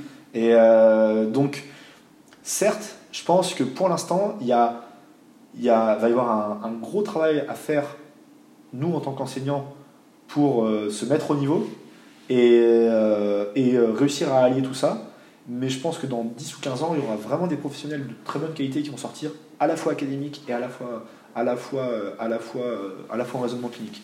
Et je pense que l'outil permet d'avoir, enfin, cet outil-là, cette maquette de formation, permet d'avoir les deux. Après, encore une fois, c'est un outil, tout dépendra de ce que, de ce que, les, de ce que les, les, les, les profs ou les directeurs d'IFMK en feront. hein. C'est, quand- encore une fois, avec le feu, on peut cuire des aliments, on peut Bien faire sûr. brûler des gens. Quoi. Et puis, en- en- quand je discute avec certains collègues, tu as toujours cette idée de dire plus j'ai d'outils, plus je suis bon. Enfin, en gros, plus j'ai de techniques, plus je suis bon. Mais c'est une connerie. Ah, ça, ça, c'est une connerie, clairement. Ah, ça, oui. C'est la façon de mettre en place qui fait que Ouais. la qualité d'un praticien. Justement, et quand on voit les cours, euh, par exemple, un truc tout con, euh, en raisonnement clinique, quand je suis allé euh, au diplôme, moi je m'attendais à avoir plein de techniques euh, Mm. ninja mystère, là, Ouais. des trucs qui Ouais. sortent de derrière les fagots. Ah non, non, non, non, j'ai fait les techniques de base, par contre, c'est pratiqué à la perfection Voilà. et, et on les fait pile poil au bon moment. Et en fait, euh, je pense que les experts, en fait, il y a des gens qui ont dans cette logique-là d'avoir le plus d'outils possible. Mm. En fait, ce qu'il faut pas, c'est, enfin, c'est, je pense pas que ce soit la logique. Ce serait vraiment d'avoir plutôt une boîte à outils bien, bien, bien ordonnée, quoi, où on applique le- le- la bonne technique au bon moment pour le bon patient, quoi. C'est ça, je pense que c'est beaucoup plus efficace. Ouais, Complètement d'accord. et ouais. Et généralement, les, les- les experts, quand on les voit, ils ont pas 50 millions d'outils. Ils ont même une pratique qui est complètement épurée, quoi. Ouais. Et ils utilisent deux, trois trucs très très bien et au pile au bon moment. Quoi. Mm. Et c'est ça qui est beaucoup plus efficace, je pense. Et plutôt que de former les, les étudiants à faire 50 milliards de choses, leur apprendre à réfléchir, ou en tout cas leur donner la structure pour qu'ils réfléchissent après derrière, ça c'est beaucoup plus intelligent, je pense. Euh, quid de la première intention? On en parle beaucoup en ce moment. Des pour, forcément. Ah bah ouais, forcément, je suis pour. Je pense en échéance combien de temps? Parce que je pose toujours la question aux gens que j'interviewe. Ah, c'est- À court terme, ça te paraît envisageable? Je. J'aimerais bien. Je, je, difficile. Voilà, après, c'est, il y a des. En fait, disons que dans une logique purement rationnelle, elle, normalement, elle devrait être, elle devrait être dès, dès aujourd'hui. Et dans une logique financière, elle devrait être dès aujourd'hui. Elle est dans certains cas, il faut, le dire, faut, faut le répéter. Il y a plein de gens qui ne savent pas Ouais. qu'on peut agir sur une urgence. Mais, euh, Ouais, ouais. Oui, c'est vrai. Et euh, mais vraiment, c'est assez restreint. ouais. La plupart des équipes, de toute façon, ne sentent pas le faire parce qu'ils ont peur. euh, si- Exactement. Et, euh, et enfin, euh, ce qu'il y a, c'est qu'il y, a un côté très politique derrière, et là, le côté politique, c'est ça qui ralentit toujours les choses. Parce que d'un point de vue efficacité, on a clairement montré qu'on était au moins, enfin, avec des formations particulières, on est au moins aussi efficace qu'un médecin, voire plus dans certains cas, pour trier les patients. D'un point de vue économique, on montre que les kinés, quand, quand il y a une prise en charge rapide ou en première intention, on est plus efficace pour diminuer les coûts de santé derrière. Donc dans cette logique-là, moi, le côté rationnel dit, bon, bien sûr. bah, c'est bon. Après, il y a toujours les conflits, la politique, les lobbies, les trucs euh, Effectivement, ouais. qui ralentissent tout le temps tout, qui sont pénibles. Et ça, bon, ben, je sais pas en combien de temps on arrivera à s'en débarrasser. Après, euh, l'année prochaine, euh, je ne sais pas si j'ai le droit de le dire, mais l'année prochaine, euh, il va y avoir les GFK. Et euh, dans les idées fortes du thème, c'est la première intention. Et je dis qu'il va y avoir des réunions de table ronde organisées autour de ça. Et on va se servir d'exemples comme, euh, par exemple, euh, le Pays-Bas qui l'ont fait assez récemment sur euh, comment mettre en place le truc. Euh, moi, la, moi, la difficulté que je vois surtout entrevoir, c'est qu'est-ce qu'on fait de ceux qui ont eu une formation il y a 10-15 ans, qui veulent le faire. Donc, est-ce qu'on crée deux statuts? Mais du coup, c'est pas forcément sympa pour les autres. mais On ne peut pas non plus, Ah, s'ils non, n'ont pas le niveau de compétence, leur donner l'accès. C'est compliqué ça. Après, alors, perso, moi je suis pour la création de spécialités en kinésithérapie. Je suis, il, y a, il y a clairement des, des spécialités. Dire qu'il faut garder un diplôme général, je trouve ça c'est vachement limitant. C'est, c'est, je pense que c'est une discussion qui a été faite en médecine il y a, il y a quelques temps quand Oui. Je sais pas comment ça s'est passé, moi, quand ils ont ben, il y a eu des gros, enfin il y a eu des, il y a eu, il y a eu des clashs, hein, des médecins qui vous disent ouais il faut rester général le plus général possible. Alors oui, il y a besoin d'avoir des médecins généraux qui font du screening, Mhm. mais par contre il y a un moment où quand le niveau de compétence, enfin quand, quand le niveau technique il augmente, il y a un moment où on peut pas être spécialisé dans tout. Et en, en faisant un peu de tout, on fait surtout beaucoup de rien. On peut juste préciser ce que c'est le screening, parce que je pense qu'il y a Oui, euh, oui, le que c'est. C'est euh, euh, bah, euh, être capable de réorienter les patients, de dire bon, bah, ce patient-là, euh, par exemple un médecin généraliste, là on lui demande pas de soigner un cancer, on lui demande de le détecter et de l'orienter vers l'oncologue. Mm. Euh, on ne lui demande pas de soigner un patient qui a des problèmes cardiaques. Il va réguler comme il peut le traitement et puis rapidement, il aura repéré le problème, il va l'envoyer vers le cardiologue. Disons que ça, c'est le rôle du, du généraliste. Le rôle du spécialiste, il est d'avoir le niveau technique nécessaire pour régler le problème. Et euh, je pense qu'en kiné, on de- en- à mon avis, ça devrait aller vers quelque chose comme Mhm. ça. C'est que mon avis, et je, parce que c'est déjà ce qui se fait dans d'autres pays, et je pense que là, ça, on gagnerait en efficacité à fonctionner comme ça. Après, il y a des gens qui vont dire oui, il y a des gens qui sont supérieurs à d'autres. Je dis ouais, mais moi en même temps, euh, enfin, c'est pas question d'être supérieur à d'autres, c'est d'avoir des fonctions différentes en fait. Mm. Et, euh, et euh, quand il y a quelqu'un qui a, je sais pas moi, qui a fait, euh, qui a fait un doctorat de pratique en musculosquelettique, euh, parce que c'est ce que font les, Anglo- les- les- aux États-Unis, il y a un doctorat de pratique par exemple en musculosquelettique. Ben, quand il y a quelqu'un qui a fait ça, ben, forcément il y a des compétences supérieures à quelqu'un qui n'en a pas fait. C'est juste une manière de valoriser ça. Après, faudra, si ça prend ce chemin-là, il faudra vraiment, vraiment, vraiment faire gaffe à qu'est-ce, que, qu'est-ce qui définit une spécialisation et qu'est-ce qui ne définit pas. Et là, pour le coup, il faudra vraiment sortir des organismes de formation de là-dedans, passer à l'université. Enfin, c'est, il va y avoir un, tout- toute une réflexion, mais je pense que ce serait une belle évolution pour la profession, Mm. pour moi, en mon sens. Et donc, pour le coup, dans l'accès direct, eh ben, si les gens n'ont pas les compétences pour avoir pour l'accès direct, eh ben, ils l'ont pas. point. C'est, c'est juste ça. Quoi. Il y a des. Par exemple, un médecin généraliste, il n'a pas les compétences pour faire une chirurgie du cerveau. Enfin, c'est juste ça, ça. quoi. c'est tout. Mm. C'est juste histoire de compétences. Quoi. Point. Enfin, et on les a, on les a pas. Alors après, il suffira de valider un module ou autre pour, euh, le valider, pour, pour avoir cette compétence-là. Mm. Ben, très bien, mais il faudra le faire. Il faudra faire l'effort de le faire. Bah, je croise les doigts que ça arrive un jour et pour qu'on le vive. En tout cas, euh, Je pense qu'on le vivra. Sera, je sais pas si ce sera tôt dans notre carrière, donc ça serait bien avant Mais je- 30 ans, quoi. ça serait cool. mais je pense que ce sera ouais, plutôt dans la fin de notre carrière, mais je pense qu'on le vivra. Enfin, en tout cas, j'espère. Et du coup, donc toi, tu bosses à Paris. Ouais. Euh, juste, que- comment tu trouves le climat général de, de la pratique libérale de la kinésithérapie, surtout avec euh, les différentes histoires qui bon, sans, sans aller non- trop, trop dans les détails Ah, y sur a-. Comment tu te sens par rapport à ta profession? T'es optimiste T'es bien ou, euh, D'un point de vue purement rationnel, je suis ultra optimiste. ouais. Dans les études qui sortent sur, notre efficacité, on est, en, étant, en faisant des protocoles de recherche complètement non spécifiques, on est aussi efficace que les chirurgiens sur plein de, sur plein, Oui. sur plein de problèmes. Donc en étant spécifique, je pense, moi, moi mon hypothèse c'est qu'on est meilleur qu'eux. Donc je pense qu'on peut, on, on pourrait avoir un, enfin, je suis, enfin, en tout cas sur, sur, sur certains domaines, hein, pour pas Mhm. faire trop, trop, trop, trop non plus, euh, trop, euh, zut, euh, pompeux. Mais sur certains domaines, les kinés sont en étant non spécifique, aussi efficace que des chirurgiens. En étant spécifique, bon, on n'a pas encore trop de littérature sur le sujet, mais je pense qu'on pourrait être supérieur dans certains domaines. Donc d'un point de vue purement rationnel, pour moi la kiné, je n'ai aucun, je n'ai aucune peur là-dedans, enfin sur le sur le, la croyance, enfin la, la confiance que j'ai dans mon métier. Après, encore une fois, on va revenir à le même problème que pour la pour la zut, pour la l'accès direct. Mm. Il y a les lobbies, il y a la politique qui entre en jeu, et là sur ça, je suis beaucoup moins, je suis beaucoup moins beaucoup moins à l'aise. Mm. Je trouve le climat pas super.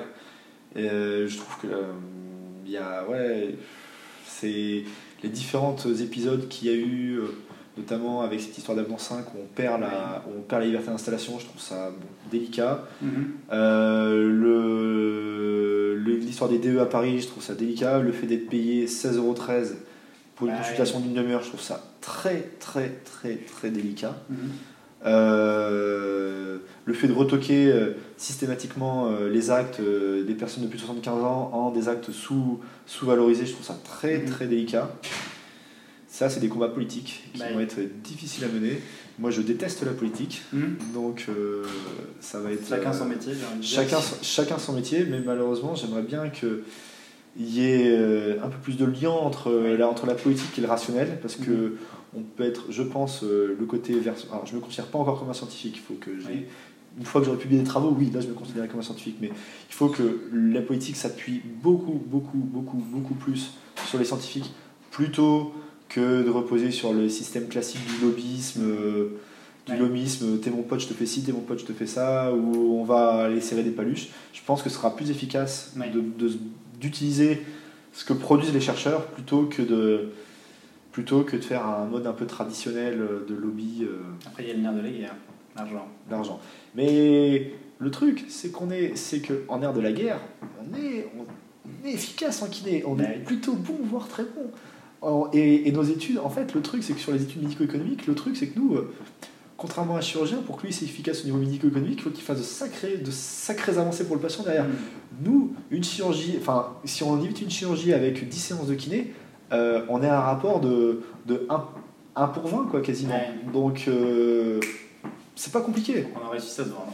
Il faut qu'on réussisse à se vendre. C'est pas, c'est, c'est plus ça, quoi.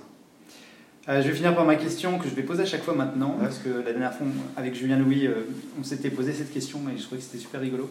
Je te donne une baguette magique et tu as le droit de revenir en arrière. Et euh, je vais te demander donc deux choses. Euh, Qu'est-ce que tu changes sur ton parcours professionnel à toi Et qu'est-ce que tu changerais euh, dans les décisions qui ont été prises sur la profession?